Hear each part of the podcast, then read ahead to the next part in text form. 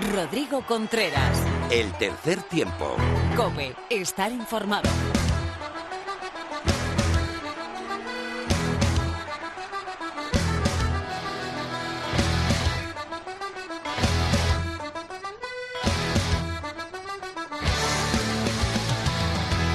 Hola, ¿qué tal? Bienvenido a esta entrega 208 del tercer tiempo. Bienvenido a tu programa eh, de rugby en la radio. Bienvenido a cope.es.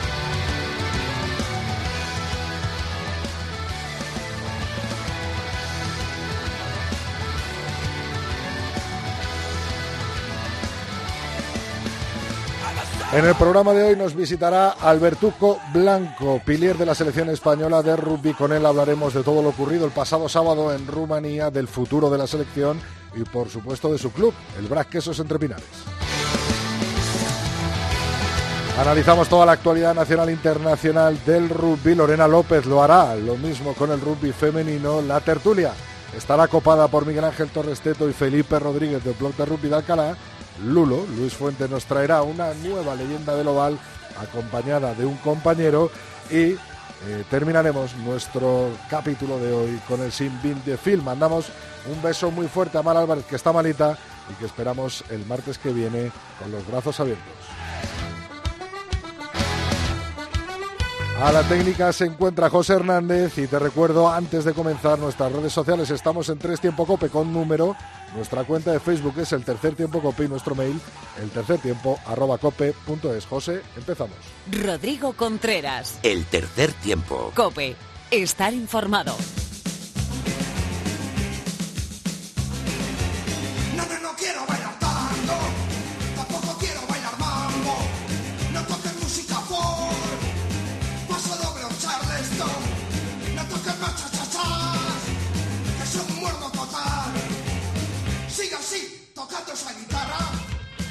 Se jugó la jornada 16 de la División de Honor Española con los siguientes resultados. Lexus Alcomenda Rugby 9, Ubu Colina Clinic 36, Hernani 24, Samboy 27, Silverstone El Salvador 46, Aldo Energía Independiente 22, Batco Rugby 26, Ampordicia 35, Barça Rugby 30, Complutense Cisneros 27 y Ciencias Cajasolo La Vida 27, Brac Quesos Entre Pinares 28. Tras 16 jornadas disputadas, Brac Quesos Entre Pinares es primero con 63 puntos, seguido de Silverstone El Salvador, Lexus Alcobenda Rugby y Ampordicias. Quinta posición para Unión Esportiva Samboyana con 43, seguido de Barça Rugby, Aldro Energía Independiente, Ubu Colina Clinic y Ciencias Cajasol Olavidi. Cierra la tabla Batco Rugby, Complutense Cisneros y Hernani. En la Liga Francesa, Top 14, Unión Bordeaux-Bègles es primero con 16 jornadas disputadas, 57 puntos. Lou es segundo con 53 puntos. Cierra la tabla Stade Francés de París con 24, los mismos puntos que el Po francés con 24.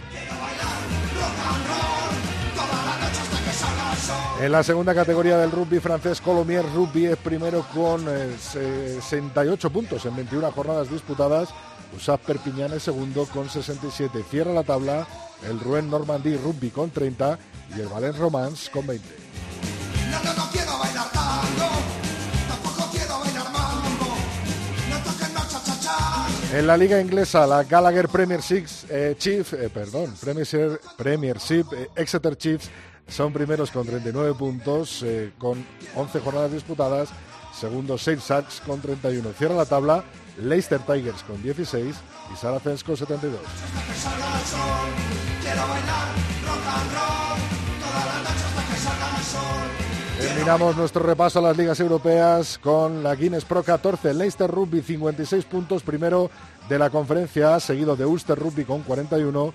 Eh, cierra la tabla los Ospreys con 13 puntos. En la conferencia B, Edinburgh Rugby es primero con 43, Master Rugby es segundo con 40 puntos y cierra la tabla Isuzu Southern Kings con 7. Y por último se disputó la jornada 3 de el, eh, el Seis Naciones con los siguientes resultados. Italia 0, Escocia 17, Gales 23, Francia 27, Inglaterra 24, Irlanda 12. La tabla la comandan los franceses con 13 puntos, seguidos de ingleses, irlandeses con 9, 6 puntos. Tiene Gales y Escocia y cierra la tabla apuntando a la cuchara de madera Italia con cero puntos. Hasta aquí la actualidad internacional y nacional del melón. Tiempo ahora para las chicas. Rodrigo Contreras. El tercer tiempo. Cope, estar informado.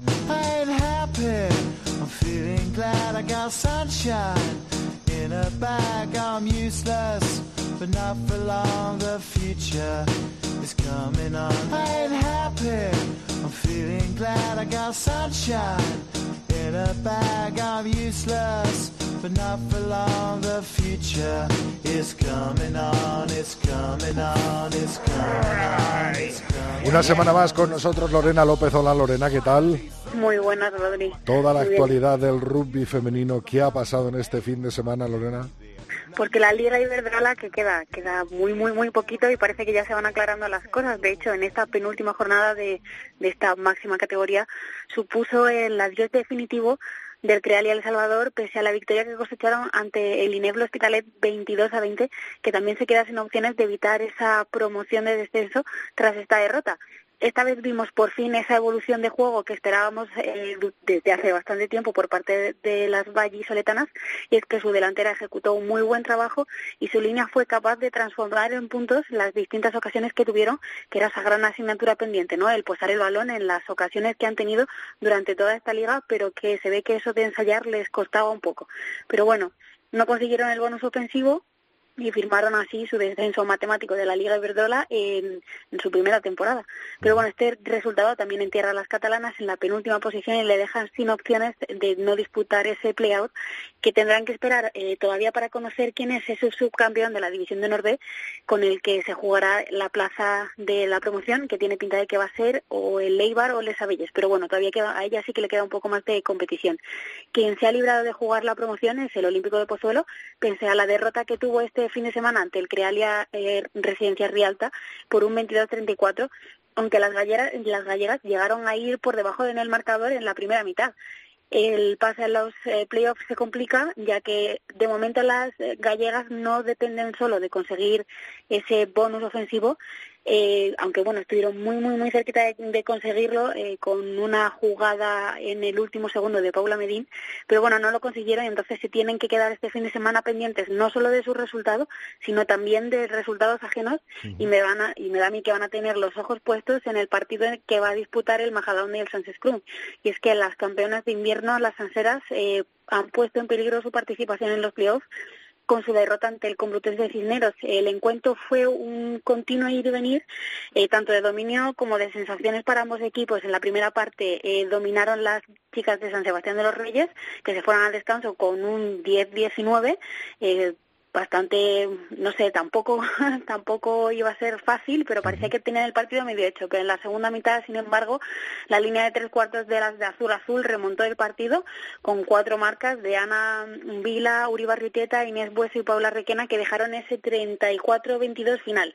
Quienes sí que tienen la plaza asegurada es el Corte Vago Rugby, las sevillanas eh, se fueron eh, se llevaron este el último duelo ante Majadahonda por un 11-3 y además se clasificaron matemáticamente para los playoffs y recuperaron el liderato de la Liga Iberdrola. El partido, tal y como se preveía, estuvo muy aju- ajustado y ambos conjuntos tuvieron muchas dificultades para anotar, pero a pesar de los esfuerzos de las internacionales María Losada y María García, que se han incorporado al banquillo majariego. Y en la segunda fe- parte, finalmente fue la neozelandesa Murray, eh, tras un molde de las sevillanas, la que conseguía posar y asegurar la victoria a las suyas. Resumiendo, Complutense Cisneros, penúltima jornada 34, Sans Scrum 22, Corteva Coco Rugby 11, Majadahonda 3, CT Crealia El Salvador 22, Ineble Hospitalet 20 y Olímpico de Pozuelo 22, Crat Residencia Rialta 34. A falta de una jornada, ¿cómo queda la clasificación, Lorena? Lideran las chicas de, Sevilla, el Corteva Coco Rubik con 47 puntos, en segunda posición el Complutense Cisneros con 44, en tercera el Majadahonda con 43, cuarta y cerrando en los playoffs momentáneamente el Sánchez Crun con 39, Cras Residencia Rialta en quinta con 39 puntos también, en sexta Olímpico de Pozuelo con 18, en eh, puesto de descenso en esa séptima posición el Ineflo Hospitalet con 11 y en última posición cerrando el Crealia El Salvador con 5 puntos. Y para acabar el repaso, ¿cómo fue la división de Norbe? Pues aún quedan dos eh, temporadas, o sea, perdón, dos jornadas por jugar y los chicos, eh, las- los equipos de Ibar y Les Abelles son los que de momento se han asegurado matemáticamente eh, un lugar en esa semifinal de División de Honor tras ganar a y las chicas de Industriales y a PUC Barcelona respectivamente.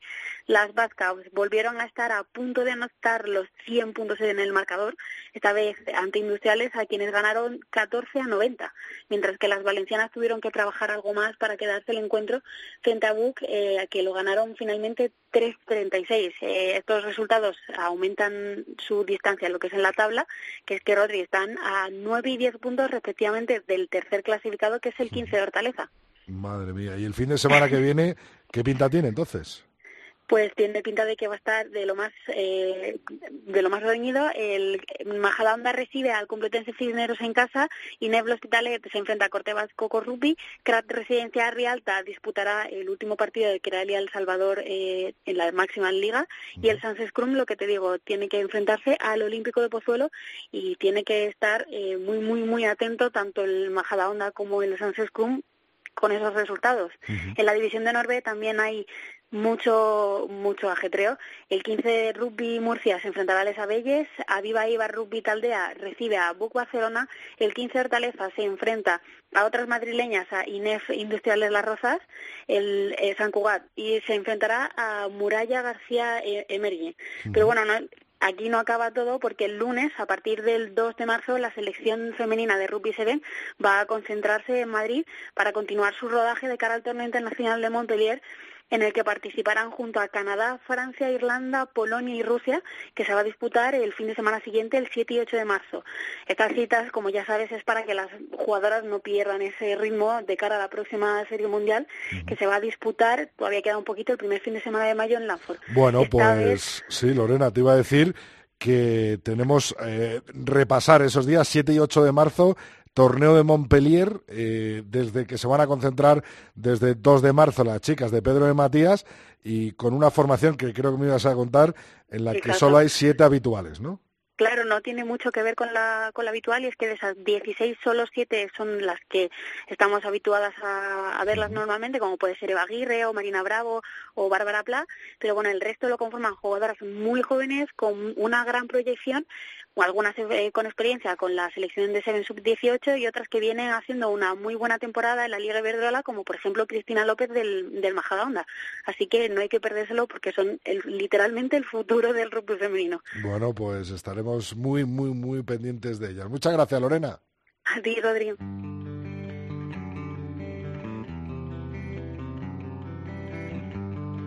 Rodrigo Contreras. El tercer tiempo. Cope. Estar informado.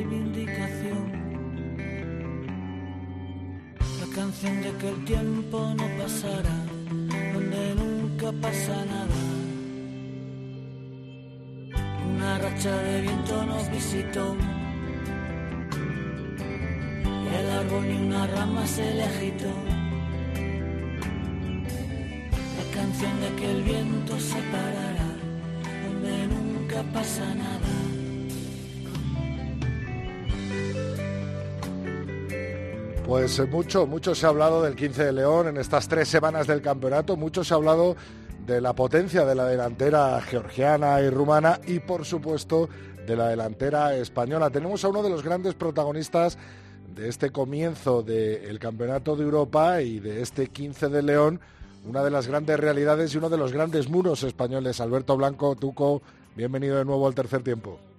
Muy buenas, Rodri, ¿qué tal? Muchas gracias Bien. por invitarme. Oye, ¿estás entero? Sí, hombre.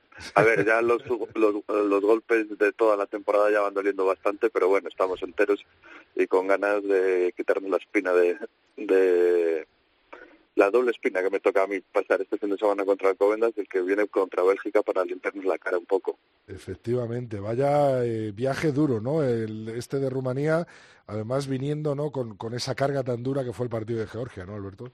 Sí, sí, sí, el partido de Georgia fue muy exigente, en el que acabamos bastante, bastante golpeados, ya a, mitad de temporada que venimos jugando ya bastantes partidos y tener un partido de esos pues te, te carga bastante, pero bueno, creo que no es una, una excusa para, para el partido de, Rumanía.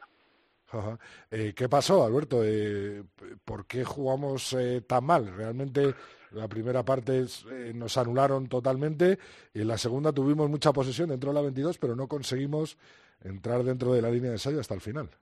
Sí, la verdad es que también nos pasó contra Georgia, que también estuvimos mucho tiempo en su línea de 22 o en su medio campo con ataques nuestros y no nos está costando la hora de materializar, de salir con puntos. Pero bueno, no sé a qué se debe. Eh, Tuco, ¿qué era más dura, la delantera georgiana o la rumana? Sé lo que me vas a decir.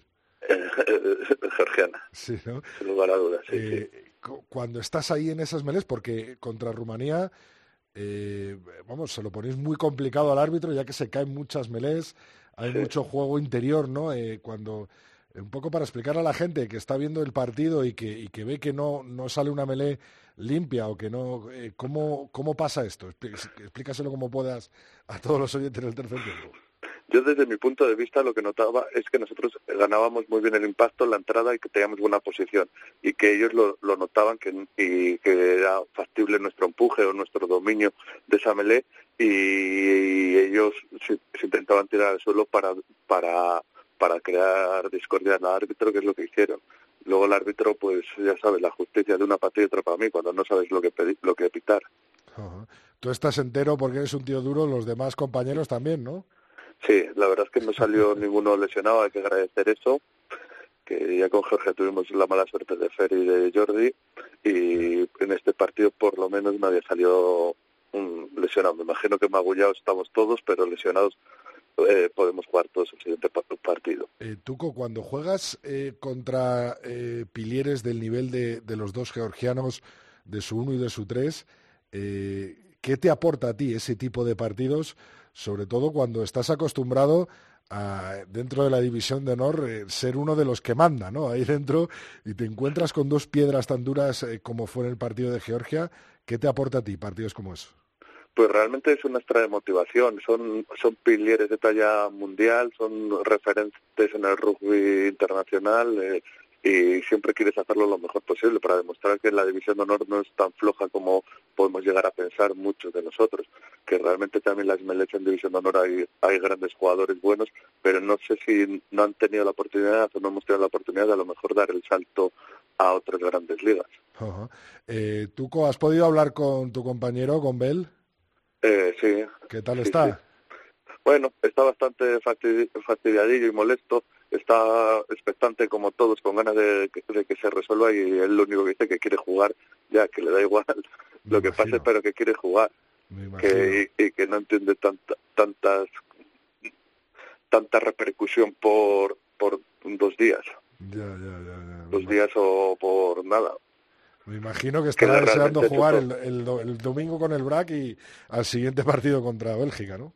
Sí, sí, él dice que le da igual que quiere jugar. Sí, él encima es muy... tiene mucha energía y tiene...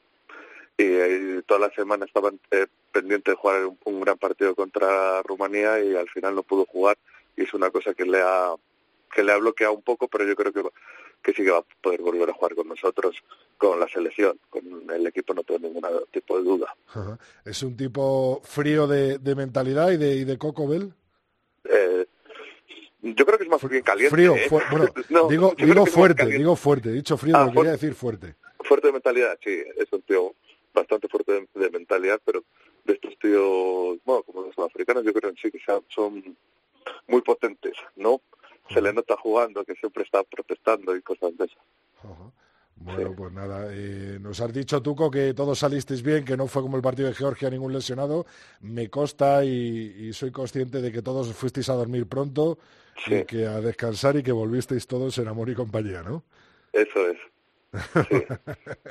bueno, pues tú, como, eh, muchas gracias por toda tu entrega con, con España. Eh, muchas gracias por eh, tu entrega con, con, el quesos en la División de Honor y, por supuesto, mucho ánimo para los dos partidos que nos quedan, dos partidos muy importantes que no van a ser para nada fáciles, ¿no? Eh, sobre todo esa ida otra vez a Bélgica, ¿no? Sí. Para espantar fantasmas de, de, de antaño y la, el último partido contra Portugal en casa en el que hay que echar el resto, ¿no? Totalmente de acuerdo, son partidos muy muy muy difíciles. Hemos visto que ahora está mucho más apretado, que antes había había que el año pasado Alemania y Bélgica era un poco más fácil y ahora ya no existen eso. Bélgica se ha puesto las pilas, Portugal está viniendo con todo y van a ser partidos muy duros en los que nosotros tenemos que hacer grandes partidos y demostrar que lo que pasó en Rumanía eh, fue un día malo que todos podemos tener. Bueno, bueno, pues que... vamos, a, vamos a por ello, vamos a por estos dos partidos y a seguir creciendo poquito a poco como lo llevamos haciendo en los últimos años. Muchas gracias, Tuc, un abrazo enorme. Muchas gracias a ti, Rodri, un abrazo, hasta luego.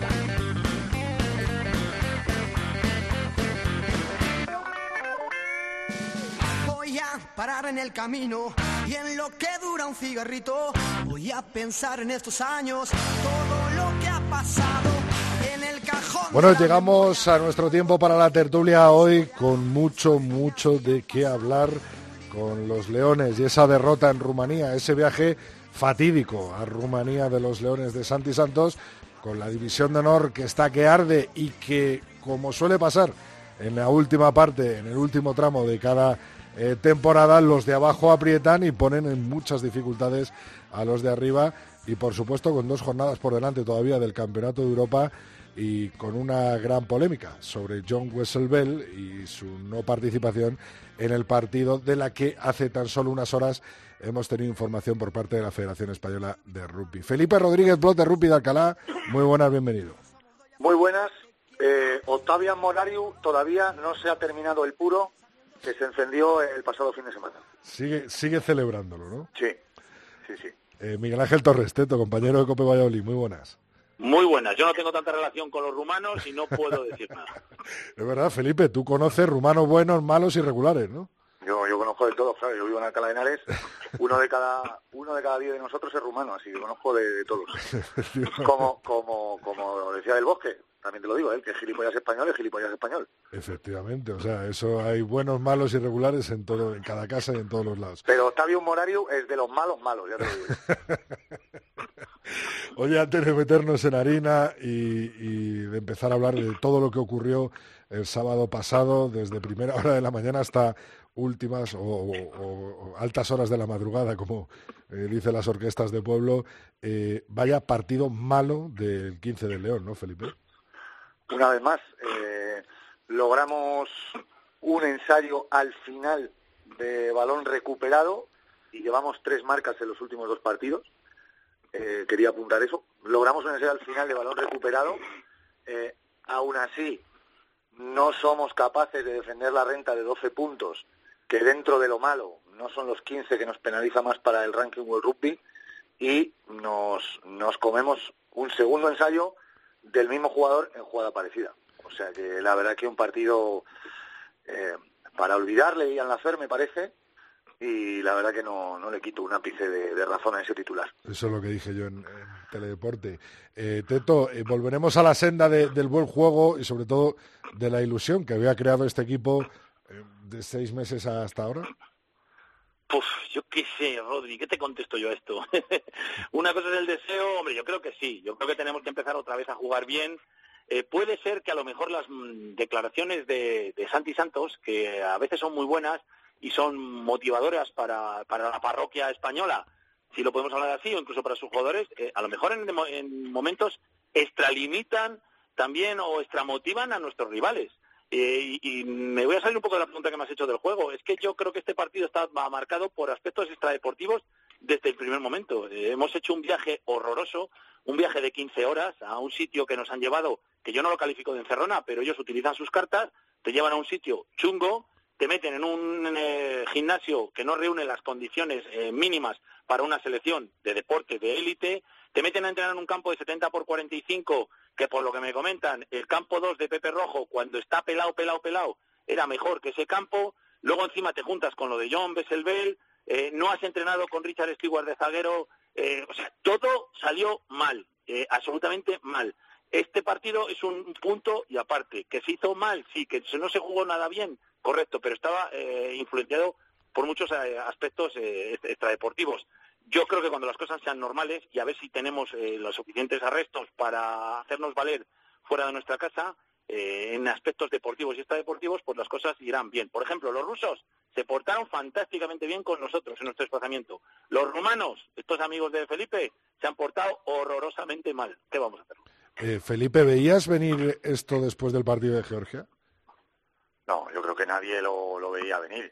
Vamos a ver, tampoco vamos a hacer dramas con, cosas que son eh, fácilmente recuperables. O sea, obviamente ya el torneo de este año, olvídate, pero bueno, tampoco vamos a hacer un drama por perder en Rumanía y, o por perder contra Georgia. Es cierto que nos ha dado un baño de realidad y que nos ha y que nos ha dicho que o tenemos un bloque más o menos fijo o va a ser muy difícil meterles mano a los georgianos en cualquier sitio y a los rumanos en su casa a partir de ahí yo creo que la selección es muy diferente a la que a la que se encontró Santi Santos hace dos años cuando o año y medio cuando bueno sí dos años casi ya eh, cuando nos echaron del mundial eh, con eh. aquello de Bruselas no he visto un artículo tuyo en, el blog de Rugby de Alcalá Felipe en el que hablas de Bell en el que yo creo que, que hablas también de no sé si ha sido a través de Twitter en ese mismo artículo eh, de la necesidad de, a lo mejor hacer un bloque no tan amplio, sino ir definiendo el bloque que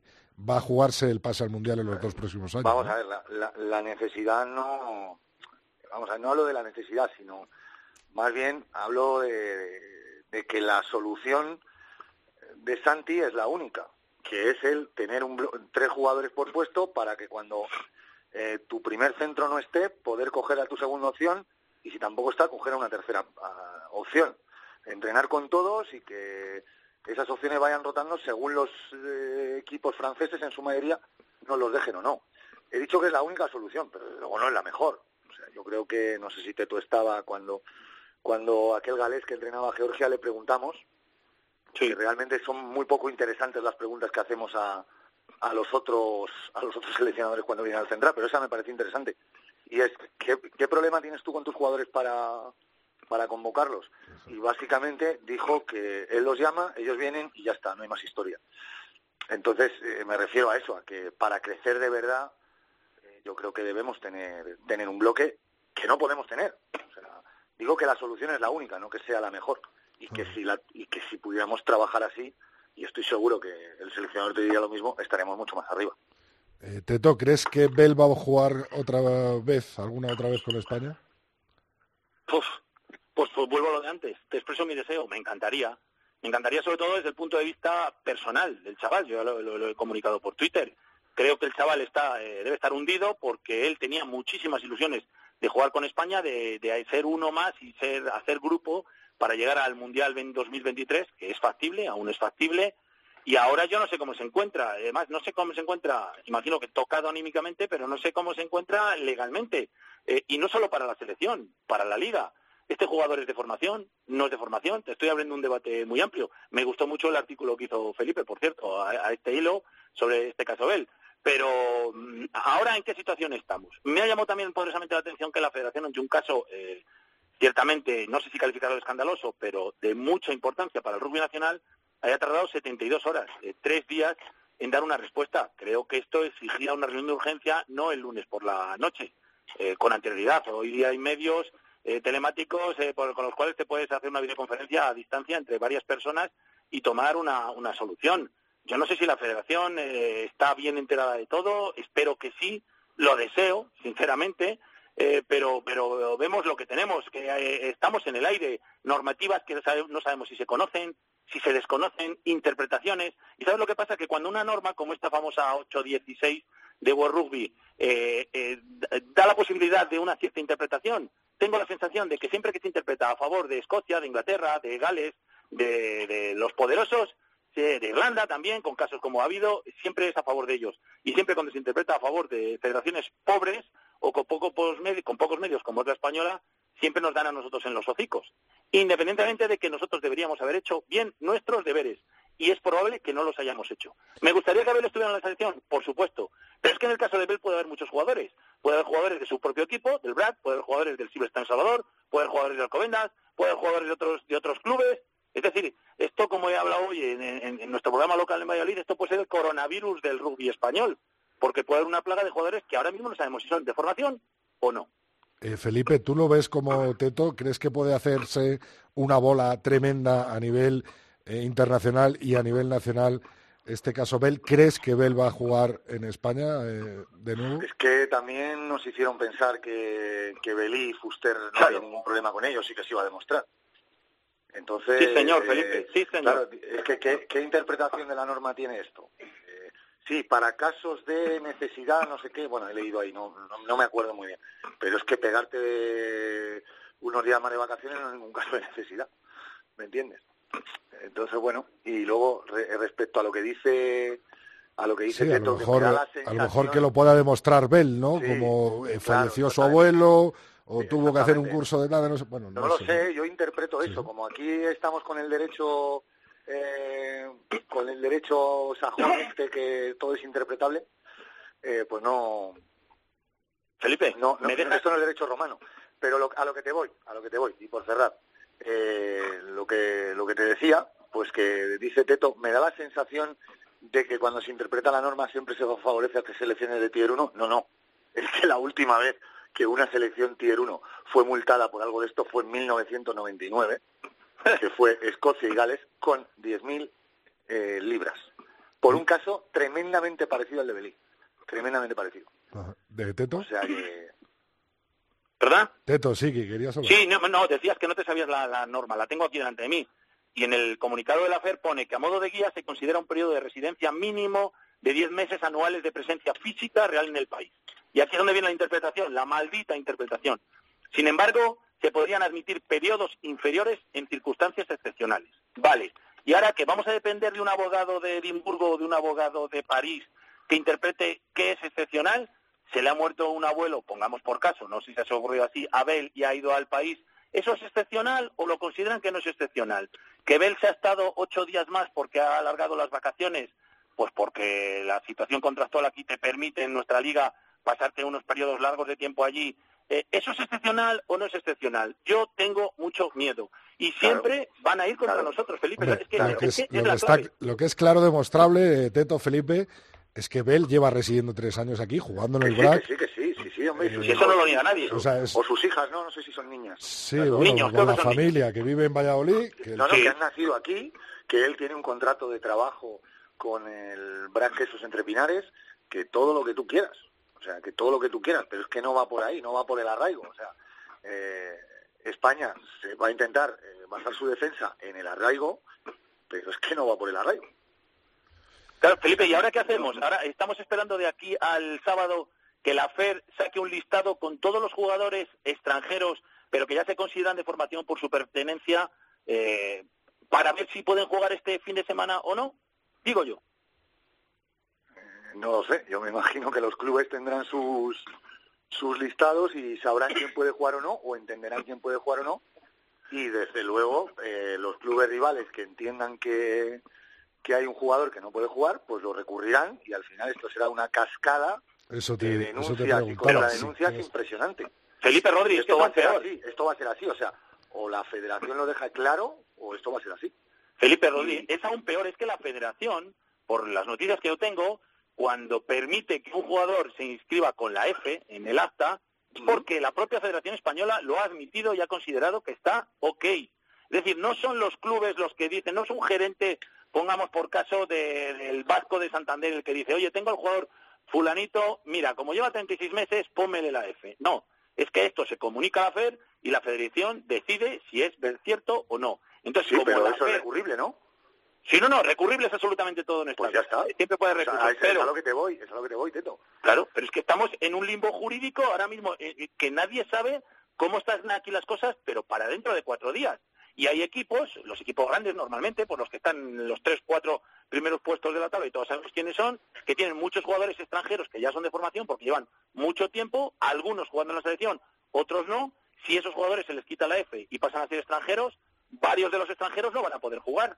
Entonces se va a montar un lío, pero gordo. Bueno, lo, lo mejor yo creo que es volver a ver a Abel jugando con España y por lo menos que World Rugby actúe, Claro, claro, pero sí, a- Rodrigo, es lo que te digo. que actúe en consecuencia como ha actuado con otras selecciones, como bien decías mismo tú, parece Felipe. que según el comunicado de la FED todo está bien, no va a haber ningún problema, el arraigo, sus, sus hijos eh, nacidos en Valladolid, su contrato y lo que tú quieras. Pero es que parecía lo mismo con Belí. Claro, pero esta sensación es como que ya la hemos visto. Esto es un déjà vu. Esta situación ya la hemos vivido. Y claro, ¿no? una cosa, Bell ha jugado dos partidos con España, eh, eh, oficiales me refiero, porque también jugó con Hong Kong. Sí. Pero es que Belí ha jugado 14, ¿eh? 14. Y le pillaron al decimoquinto, más o menos, ¿eh? igual. no, tampoco me lo estoy inventando, pero más o menos eran las caps que tenía. Sí, las, ¿Vale? de, las de Bell están claras, eh, son los dos Entonces, claro, o sea, es que le acaban de, o sea, le han pillado recién estrenado. O sea, que, que a lo mejor, pues, igual no lo teníamos tan claro, no lo sé. Esperemos que la pillada no sea tal, repito, y, y que, y que Lo, pueda lo- ser. lo peor, Rodri, lo peor es la sensación que estamos dando de cara al rugby europeo, que parece que estamos haciendo las cosas bien deportivamente, parece que estábamos llevando una línea buena, progresiva, hemos llegado a estar decimos estos en el campeonato, vamos, en el ranking nacional, y siempre por temas extradeportivos nos dan entre las orejas, como diciendo, pero estos españoles no son capaces de organizar de una vez un equipo en condiciones. Pues no lo sé si somos capaces, pero aquí va a haber una polémica y gorda. Bueno, vamos a dejar eh, tema Bell, que veremos a ver lo que pasa y veremos a ver cómo se pronuncia World Rugby. Quería hacer un apuntito del Seis Naciones y de la División de Honor. Eh, Brad Queso se impone en Sevilla por la mínima al Ciencias Cajasol Olavide de tan solo un punto. Barça Rugby al Cisneros de tres puntos, un poco lo que anunciaba al principio, ¿no? Samboy en Landare tres puntos eh, ante Hernani. Los equipos de abajo aprietan en las últimas jornadas, ¿no, Felipe? Sí, claro, Hernani estaba claro que, o está claro que en su casa va a apretar todo lo posible. Lo que pasa que ya se le, se le acaba el tiempo. Eh, lo tiene, lo tiene difícil, porque le quedan, creo que son dos partidos en casa, dos o tres. Sí, dos me parece que le quedan. Me Porque reservo el, partido del Lexus Alcobendas, lo he reservado porque es algo especial, ¿no? El, el- el- Sí, sí, sí, claro, ahora hablamos de eso. lógicamente, pero, ¿no? Pero, pero sí, apretando como dicen los de abajo, eh, no lo tenía fácil Ordicia en Santander y, lo demostró Vasco que, que le dio mucha guerra. Aldro llegó hasta donde llegó contra, contra El Salvador y bueno, la verdad que partidazo el Barça, el Barça Cisneros. Eso sí, si algún día pongo a césped artificial, os prometo que lo voy a hacer con la empresa Naturf. ¿eh? ¿Estáis viendo los partidos del Barça? Que quiten el banderín de en medio, por favor. Que quiten el banderín, porque nada más que se ve la publicidad de esa empresa. Debe Solo estar el gerente encantado. Debe estar el gerente encantado. Acciones, Felipe. sí, sí. Parti- partidazo del, de, entre el Barça Rugby y el Complutense Cisneros, bueno, muy emocionante. Y la verdad, y jolín, muy, muy emocionante el, el Ciencias que, que le puso en un brete al, al Quesos, eh, no voy a decir súper complicado, porque claro, vemos el 27-28 y ya nos parece que otra vez el Queso, no, no. Eh, vamos a ver, el Ciencias se pone por delante en el minuto 55 y en 10 minutos el Queso le da la vuelta. Sí, pero Le da la vuelta, además con 8 puntos de ventaja. o sea, era un partido, un era un partido factible para el Quesos en el que parecía que la diferencia Sí, iba a ser sí, mucho por- mayor. Por supuesto, por supuesto. O sea, la, la- la- la historia de este partido estaba en si conseguía el bonus o no. El, el que eso al final acabó ganando de uno. Es cierto que sin tantos apuros, aunque lo tuvo, aunque tuvo sus dos o tres minutos el, el Ciencias para, para remontar, eh, es cierto que sin tantos apuros como, como se esperaba, pero bueno, eh, la verdad que un buen partido, un partido bonito. Eh, en estos partidos, este tipo de partidos, eh, Teto, es donde al final se consigue ser campeón de liga regular, ¿no?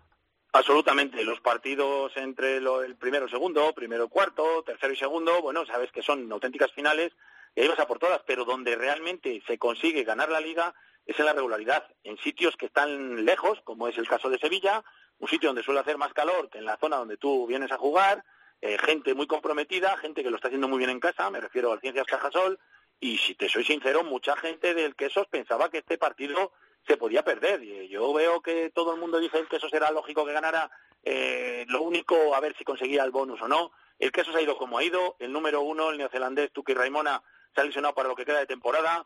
Eh, tenía varios extranjeros, perdón, varios jugadores en Rumanía. Eh, eh, tiene más bajas. eh, en ese partido encima se lesiona un auténtico jugador que está haciendo un espectáculo esta temporada, como es Gaby Vélez, un nacional con proyección y que podría llegar a la selección. Bueno, pues ha roto el radio. El Quesos tiene en una playa de bajas. Además, este año, en mi modesta opinión, no ha fichado todo lo bien que otras temporadas. Y a pesar de que está primero y lo está haciendo fantásticamente bien, creo que tiene peor plantilla que el segundo y probablemente que el cuarto. Eh, Alcobendas tenía un plantillón, pero con la baja de Nico Proto y de Munilla creo que se ha igualado. Y luego lo que no esperaba para nada era este 9-36, que el Hugo Colina Clinic que ha empezado mal, se está recuperando y desde luego es una eh, triste noticia para Alcobendas que siempre parece que va a dar ahí el, el- el puñetazo para desbancar a los de Valladolid y a última hora como que no acaba de pasar. El, el resto de resultados, todos factibles, salvo que yo esperaba que el Salvador consiguiera el punto bonus y no ha sido porque Aldro Independiente se lo ha, se lo ha complicado. Eh, además en las terrazas, ¿no, Felipe? Sí, eh, estuve, ¿eh? lo estuve viendo en, en vivo la, la primera parte, luego luego tuve que ver la segunda parte, pues me tuve que ir eh, en diferido en el vídeo, pero uff, es que el resumen del partido. Ah, por cierto, una, una cosa que quiero apuntar, no hay ningún sitio que haga ma- menos eh, más frío que en Valladolid, que ha dicho Teto antes, no sé qué, cuando vas a un sitio de más calor que el tuyo. Eh, calor, evidentemente en Sevilla hace más calor que en Valladolid y más calor que en Madrid y en cualquier más sitio. calor que en también. Escucha, en cualquier sitio hace más calor que en Valladolid, Teto. Incluso en, eh, Incluso en Burgos. en Eus- en Euskadi. Hombre, en Burgos hay cuidado, ¿eh? Cuidado. Que además tienen el río al lado. Bueno, que lo de Alcobendas, que yo creo que el resumen del partido es que eh, Burgos lo hace todo bien, Alcobendas lo hace todo mal, no le sale nada. Además, Burgos tiene suerte, sobre todo en el tercer ensayo. Un balón que bota, da en el palo, le vuelve un jugador, ensayan, consiguen el bonus. Luego otro ensayo, otra patada a seguir. Eh, y aparte, claro, si le das de comer a Tomás Carrió y le dejas tirar a palos, pues mírate. O sea, porque es que las metió desde todos lados. Es que hay una que mete desde la parte izquierda, casi en el medio campo, eh, que bueno, eh, la verdad que, que yo creo que Carrió se confirmó como el, el mejor pateador de la liga, con permiso a lo mejor de Valentín Cruz. Sea que la verdad que yo creo que Burgos básicamente lo hizo todo bien y al no le salió absolutamente nada. Quería un apuntito del Seis Naciones, eras un poco escéptico, Felipe, a que ganara tu Francia, pero parece que va directa, ¿no? No, hombre, a que ganara Francia no era escéptico. Lo que me sorprendió, y os lo digo de verdad, fue la, fue la derrota de, de Irlanda de esa manera, ¿no? Eh, me pareció, bueno, me parece, parece ser que ahora es el entierro de Jonathan Sexton. Eh, hoy lo suben a tanatorio y mañana lo entierran. Parece ser, estamos hablando del mejor jugador del mundo de hace dos años, ¿eh? Eh, pues parece que ya no vale y que, y que ya hay que buscarle sustituto y, y demás. Eh, pero vamos, que es que Inglaterra eh, marca dos ensayos con, con balones que se les caen a los irlandeses de la, de la zona de marca. Y por eso se pone 17-0 en la, en la primera parte. O sea que tampoco igual es tan igual es tan grave, ¿no? La cosa, aparte de que Farrell, por supuesto, debió de ser expulsado por la acción con, con Sille y Stander. Eh, y a Francia, pues, ¿qué te voy a decir? Mira, que vuelve el flair. Que esa jugada que le pitan a Van en el ensayo de Ficú, mm, yo soy el árbitro y no pito a Van porque esa jugada es preciosa. ¿Que es balón adelantado? Sí, pero eso no se pita, no, no se puede pitar. Para, para, para decir con todas las consecuencias ha vuelto el flair, ¿no? Sí, sí, sí, sí. Eso no se, eso no se puede pitar. Y eso que Francia, oye, que vivió en buena parte de los, de los graves errores de, de Gales, ¿eh? Porque a, a Halpenny se le cae un balón eh, que acaba en ensayo de Francia, en Tamac, que se la juega, eso sí que es flair defensivo también, en una intercepción a Tompkins y le sale bien y anota. Bueno, la verdad que el partido de Francia, además de emocionante, además de bonito, además de divertido, bueno, es que estuvo fenomenal. Para mí, sin duda, el, el partido de la jornada, pero vamos, sin duda. Y el- después de esta jornada 3, la gran favorita para hacerse con, con estas seis naciones. Sí, ahora sí, porque yo de verdad que esperaba que Irlanda eh, iba a renacer o iba a resucitar en, en Twickenham, ¿eh? Y, y la verdad que obviamente no ha sido así. Aún así, Inglaterra e Irlanda siguen, siguen empatados a nueve y Francia no es campeona todavía por dos puntos, ¿eh? Eh, tiene un calendario muy bueno. Francia parece que si todo sale como se espera eh, va, a vol- va a volver a levantar el trofeo. Eso sí, tiene que ir a Edimburgo y recibe a, a Irlanda. Esa se la dejo a Teto, la de Edimburgo. Teto, que es ¿crees un que, camino bastante plano. ¿crees que tus escoceses van a, van a poder meter mano a los franceses? Bueno, pues no. sí, de claro te lo digo. Eh, yo estaba este fin de semana en Francia, he estado leyendo el Midi Olympique ayer en la vuelta en el avión todo el rato. Los franceses están como locos, no van a dejar pasar esta oportunidad. Los chicos, que son muy jóvenes, están muy centrados. Por lo que leo, no están pensando nada más que ganar el, el próximo partido, pero evidentemente si ganan a Escocia, como creo que así va a ocurrir, eh, tienen la posibilidad además no solo de ganar el torneo, sino ganar un Gran Slam. Hace 10 años que no lo ganan.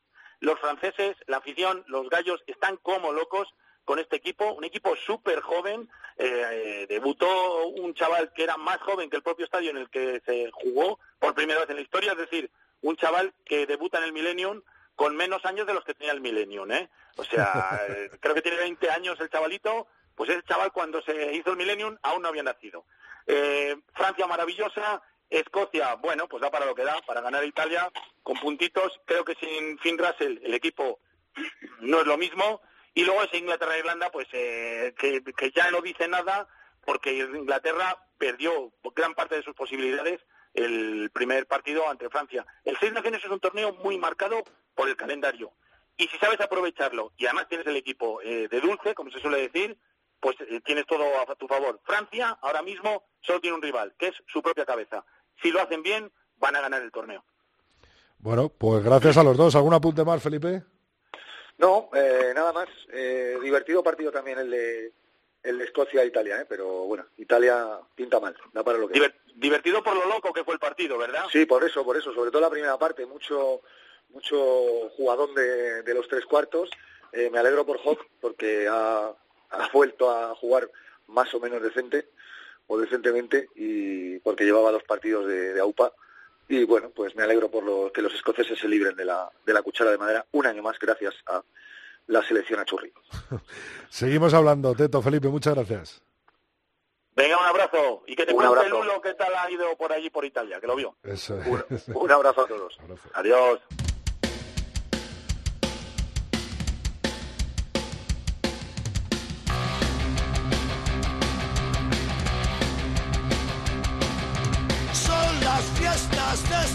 Pueblo y venimos a tocar. Si nos dejáis, si nos dejáis,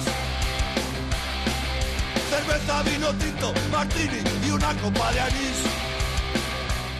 Si nos dejáis. Una imagen que hemos visto en los últimos años en el rugby es al príncipe Harry animando a su Inglaterra y al príncipe William animando a su Gales como príncipe de Gales. Hoy nos quedamos en las Islas Británicas. Si fue el turno de Gales en la semana pasada, este es el de Inglaterra en nuestras leyendas del oval con Luis Fuentes. Muy buenas, Lulo. ¿Qué tal estás? Qué imagen de los dos, más que ahora que nunca esa imagen con el otro en Estados Unidos, ¿eh? Sí, sí, ahora es una cosa un poco... Si ahora va a dar que hablar. Sí, Bueno, yo no sí. creo que volvamos a ver a uno de ellos, no creo que lo volvamos a ver mucho por los palcos. Por ahí sus, por sus familiares. Oh. Esta es una cosa complicada, por lo menos. Bueno, examinamos eh, bisagras galesas en la semana pasada, este, eh, hablando de bisagras, hablando de medios de apertura, o sea, lo primero que se me viene a la mente con el 15 de, de las rosas, Johnny Wilkinson, ¿no? Pues efectivamente, Johnny Wilkinson que tuvo varias parejas de baile y hoy vamos a hablar de una que lo curioso de esta pareja es eh, lo diferentes que eran. Eh, hemos estado hablando estos días de Stringer y O'Gara, por ejemplo, que llevaban jugando juntos desde chavales. Hemos estado hablando de Leidro y de Rutherford o de o de Gareth Edwards y de Barry John, que deberían decir ellos que se entendían muy bien porque tenían la misma lengua, el mismo entorno, los mismos valores, un poco la misma historia familiar. Hoy hablamos de dos muy diferentes. Uno es Johnny Wilkinson y el otro es Matt Dawson, Matt Dawson que es eh, una de las parejas que tuvo Johnny Wilkinson en el 9, pero quizá uno de los que contribuyó a que Inglaterra tuviera esos éxitos increíbles, sobre todo el año 2003 en el que ganaron Grand Slam y ganaron el único mundial que ha ganado eh, el norte por ahora. Eh, el peso de esta pareja es, es Wilkinson, pero es curioso el contraste con el otro.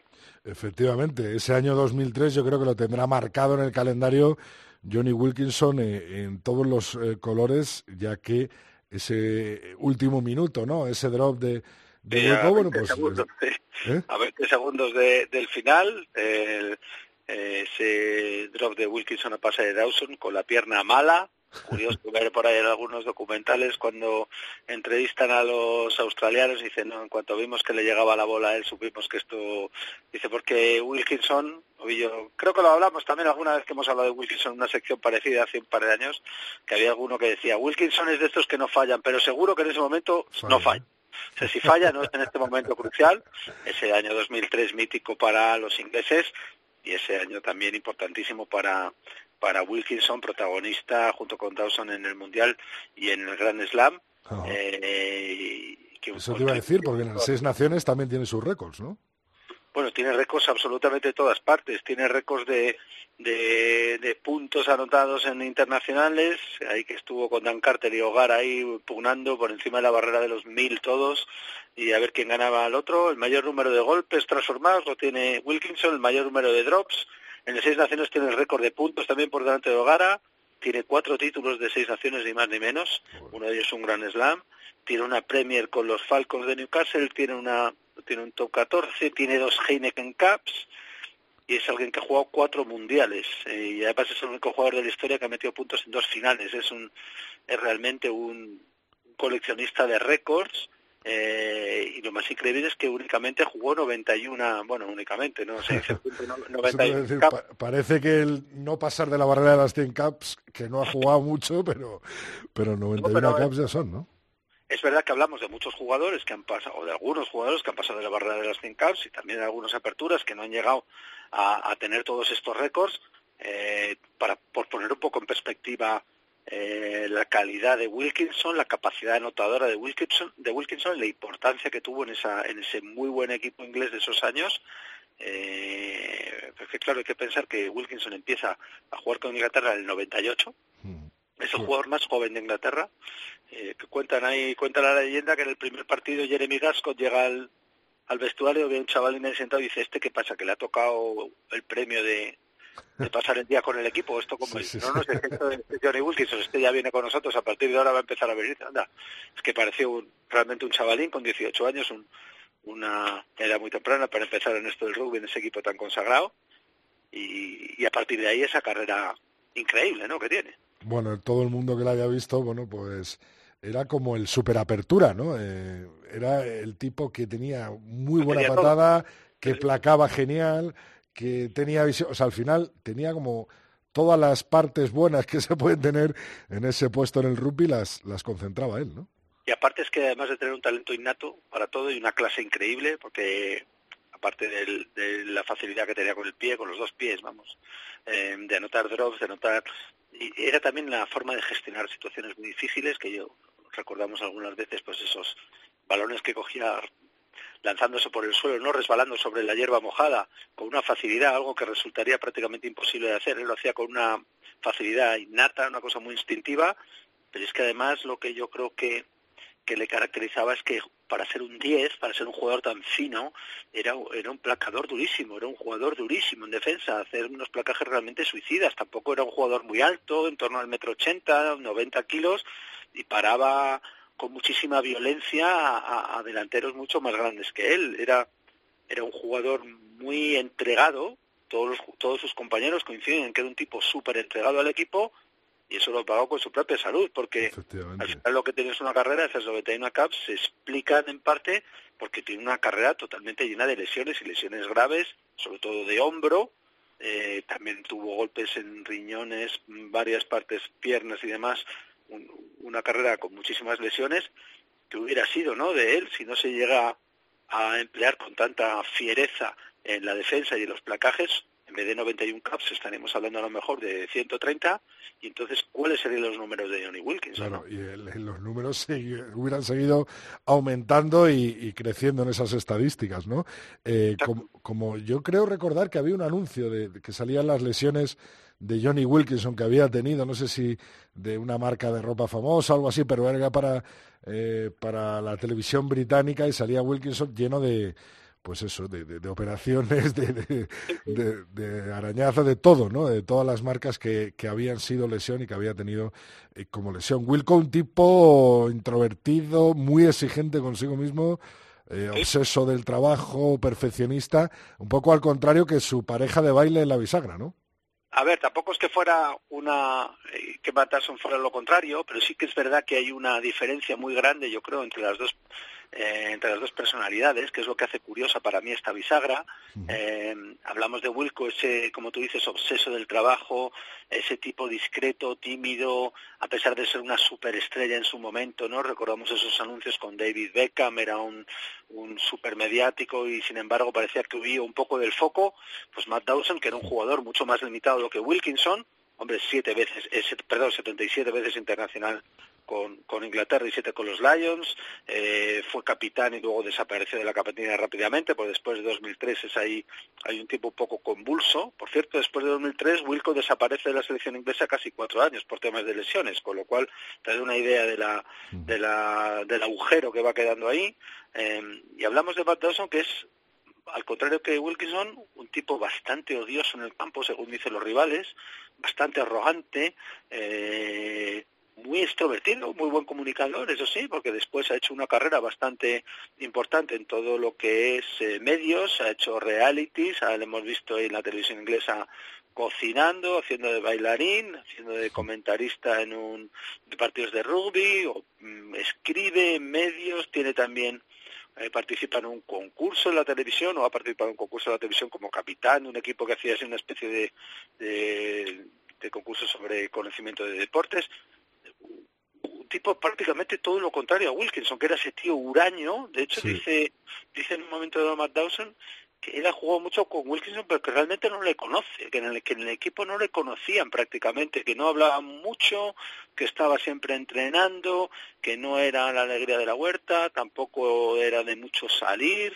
eh, el resto del equipo eran más piña, aunque ya estamos hablando de un rugby muy profesional que cada uno va un poco a su lado, no hablamos de estas giras de los 70 en las que todos eran amigos y, y compartían cervezas como locos, pero es verdad que este es un, son un poco como la noche y el día en ese aspecto, ¿no? Todos en el, el enredador que busca los focos y Wilkinson una, una personalidad mucho más discreta, muy tímido, casi depresivo a veces, ¿no? Cuando ha tenido muchos problemas de lesiones, un tipo que teniéndolo todo, pues eh, eh, caía fácilmente en esa actitud así un poco huraña. Tiene un, hay una anécdota, hay muchas anécdotas eh, sobre este tema, pero Wilkinson se casa y solo van dos personas a su boda, que invita, hace una boda totalmente privada y pequeña, no hace una, una boda en la que invita a todos sus compañeros y a sus, a sus eh, y demás, que es alguien siempre realmente un, poco bicho raro. Bueno, pues parece que esta, esta bizarra en la que había un bicho raro,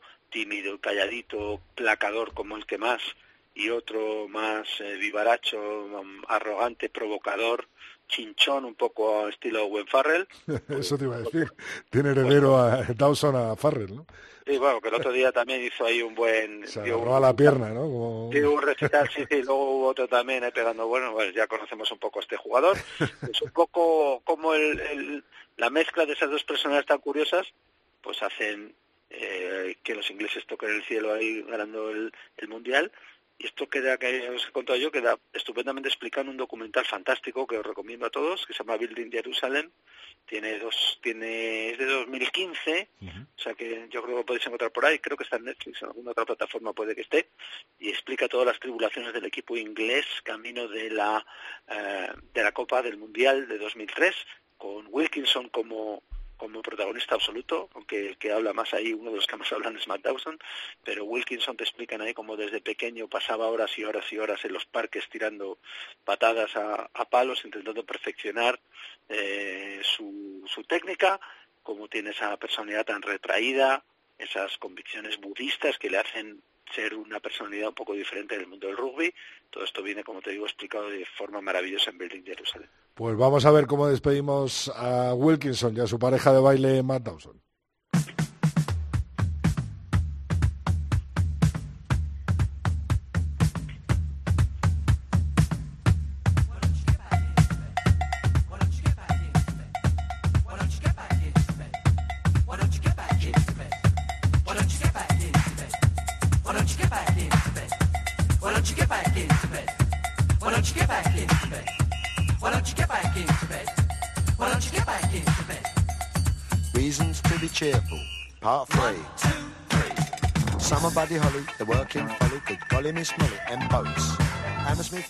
Cuéntanos, Lulo, porque creo que está bien ligada esta canción, ¿no? Con Wilkinson. Pues la canción es de Andrew and the Blockhead, Tearful, que es un temazo, además está ahora eh, David Byrne de los Talking Heads dando por ahí unas conferencias que se llaman Reasons to be Cheerful, razones para estar contento, que es una cosa que nunca viene mal. El guitarrista de los Blockheads compartía nombre con Johnny Wilkinson, se llama John Wilkinson, también más conocido como Wilco Johnson, eh, un componente de Dr. Philwood, y luego toca por su cuenta por ahí. Curioso Incluso hasta actor de Juego de Tronos. y sí, ha salido alguna, algunas veces en la gran pantalla y en la pequeña pantalla. Wilco Johnson, un tipo al que seguir, que se llama igual que, que, que el otro Wilco. Wilco. Este, este, pare- este es más animado. Este es más animado. Bueno, pues Lulo, muchas gracias. Con Ian Dury y sus Blockheads nos quedamos. Y por supuesto que la semana que viene, el martes que viene, con unas nuevas leyendas del Oval. Muchas gracias, Luis. Venga, hasta luego.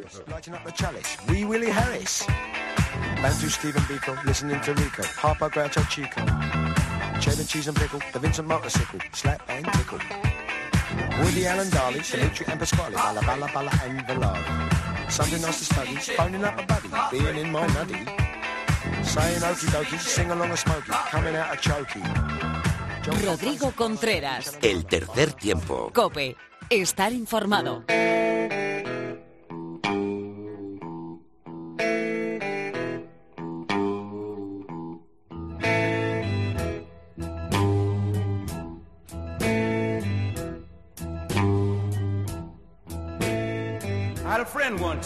Bueno, pues una semana más aparece nuestro colega José Alberto Molina, Phil, para otorgar un nuevo Sinbin. ¿A quién irá destinado? Muy buenas, Phil. Buenas tardes, Rodrigo. Sin bien del 25 de marzo. Desgraciado y lamentable, como los acontecimientos de este sábado para los nuestros. Sin bien que podríamos titular Y vuelve la burra al trigo, aunque parezca increíble. De nuevo con asuntos que cuanto menos demuestran falta de pericia, sino soberbia del afer. A poco que, que forcemos incluso, y si descartamos la negligencia, la mala fe del que pretende engañar. Pero nosotros no creemos eso, nosotros creemos que es más bien negligencia. Y si acaso una patada hacia adelante, que no llamaré a seguir ni Gary Owen, porque son estos términos dignos y propios de nuestra jerga que aquí no caben. Aquí, Rodrigo, lo que cabe es el tedio del trabajo administrativo que no se cumple con diligencia. Pues, aun sin saber del resultado de la polémica, hay varios aspectos que llaman al enfado del aficionado. ¿Por qué las comprobaciones pertinentes no se hacen ex ante y no ex post facto, como decimos en el argot jurídico? Y para aclarártelo, por lo tanto, que se hagan antes y no después. ¿No han escarmentado en la FER? Pues si la FER no tiene empacho en pasar por el trance de la incompetencia, ¿por qué nos hace pasar vergüenza a todos los demás? ¿No han considerado que la negra sombra de la duda se extiende sobre la labor deportiva, sobre los que se dejan el alma en el pasto? ¿Acaso querrán seguir viniendo si su trabajo y su empeño se cuestiona por torpezas como esta? Fíjate, Rodrigo, que no estoy prejuzgando. No digo que el sudafricano de Valladolid sea no elegible. Digo que no es de recibo no haberlo dilucidado sin atisbo de duda antes de la ocasión, antes de alinearlo. Que no lo es eh, pasar por este trance algo de gusto. Que no lo es quedar al albur de lo que harán los rusos de nuevo para sacar esos puntos que les puedan ser vitales en su momento para conservar la categoría si siguen deportivamente como están. Y digo, por tanto, que si no pecaron de impericia en la FER, pecaron de soberbia, pues el concepto de arraigo que escriben en su comunicado, válido en la norma administrativa para la obtención de los permisos de trabajo y residencia en determinados casos, quizás no lo sea para la normativa de World Rugby, que habla exclusivamente de plazos. Y estos, Rodrigo, como el tiempo, son inexorables, llegan y se cumplen o no. Poca interpretación al respecto. Para interpretaciones, las de la justicia ordinaria, tras las resoluciones de los tribunales deportivos correspondientes en su caso. Y Rodrigo, ¿podemos permitirnos el lujo de pasar por ese trance? Qué desatino de nuevo, sea cual sea el resultado. Ojalá tenga razón esta fe, Rodrigo, a la que ya el San Benito de ineptitud administrativa perseguirá para siempre, con el sesgo vírico de la mañana del sábado y la tirita que se pusieron antes de la herida. Pues hubo o no hubo gastroenteritis. Y si la hubo, ¿por qué no la justificaron? Y si no la hubo, ¿por qué se usó esa excusa? Va a resultar que alguien en la FER, que aún no se ha enterado cómo las gastan los tipos que han heredado los modos y procesos mentales de la Securitate o del Comité Gossudarbenoy Bezopasnosti, más conocido por su acrónimo de KGB, o es un ingenuo o es un Kim Philby, Rodrigo. Elijan los oyentes. Y la trifulca de la taberna, fíjate, que me preocupa menos. Igual que en el campo hay que ir a una, como club, como hermanos del oval, fuera del mismo y en tanto que tales también. Pero son esas cosas que preferiría uno que no trascendieran, que no le contaran en los corrillos del trabajo o leyera en la prensa de sucesos. Qué lamentable fin de semana, con sucesos, digo, que nos alejan del análisis del mal juego en el terreno de juego. Y qué pena, por tanto, que Andy Robinson, el ratón, que recordaba con agrado la España de Gaby Rivero, de Paco Méndez, de Tomás Pardo o de Javichín Díaz Paternain, con la que compitió en Twickers cuando era sub-23 en 1986, se llevara esa impresión de los nuestros. Aunque también es verdad, Rodrigo, que a quien le compran sus servicios para poner orden en un polvoriento pueblo de la frontera entre Arizona y Sonora es que ha venido a menos. Ánimo para todos, que siempre nos quedará, y esto lo digo con mucho respeto, Portugal. Hasta la semana que viene, Rodrigo. Bueno, pues esperemos que ese evidente arraigo de John Wesselbell eh, termine eh, siendo dado el ok por World Rugby y esto termine solo en un susto. Muchas gracias, Phil. La semana que viene nos volvemos a ver.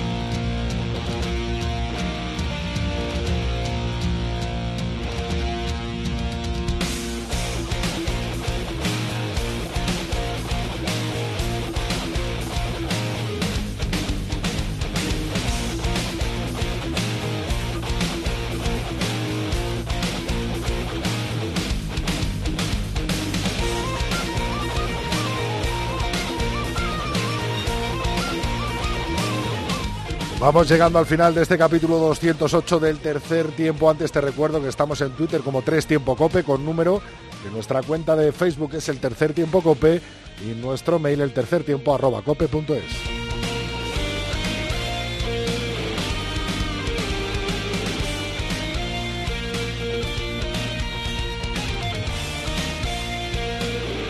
Como te puedes imaginar, muchos, muchos mensajes hemos recibido durante esta semana con todo lo ocurrido en, Seis Naciones, en el Campeonato de Europa y sobre todo un hilo que habría eh, Publio Cornelio que decía, abro hilo acerca del futuro del rugby español. Son muchos los modelos que se presentan a la hora de buscar profesionalización del rugby español. Una opción es una sección masculina competitiva que haga de locomotora de todo el rugby. Otra es optar por un crecimiento continuo de los clubes que poco a poco vaya generando más recursos y que redunden en la selección. Hay quien aboga por mandar a nuestras mejores promesas al extranjero y quien defiende que eso es empobrecer nuestra liga. Creo, sinceramente, que no hay una respuesta única y las opciones son muchísimas. Lanzo la pregunta al aire para quien quiera y se anime. ¿De qué forma creéis que debería avanzar nuestro rugby? Bien, pues esta pregunta la hacemos nuestra y si quieres participar, un montón de compañeros, de aficionados han participado en este hilo. Lo puedes leer porque la verdad es que es muy interesante cada respuesta de cada uno de vosotros.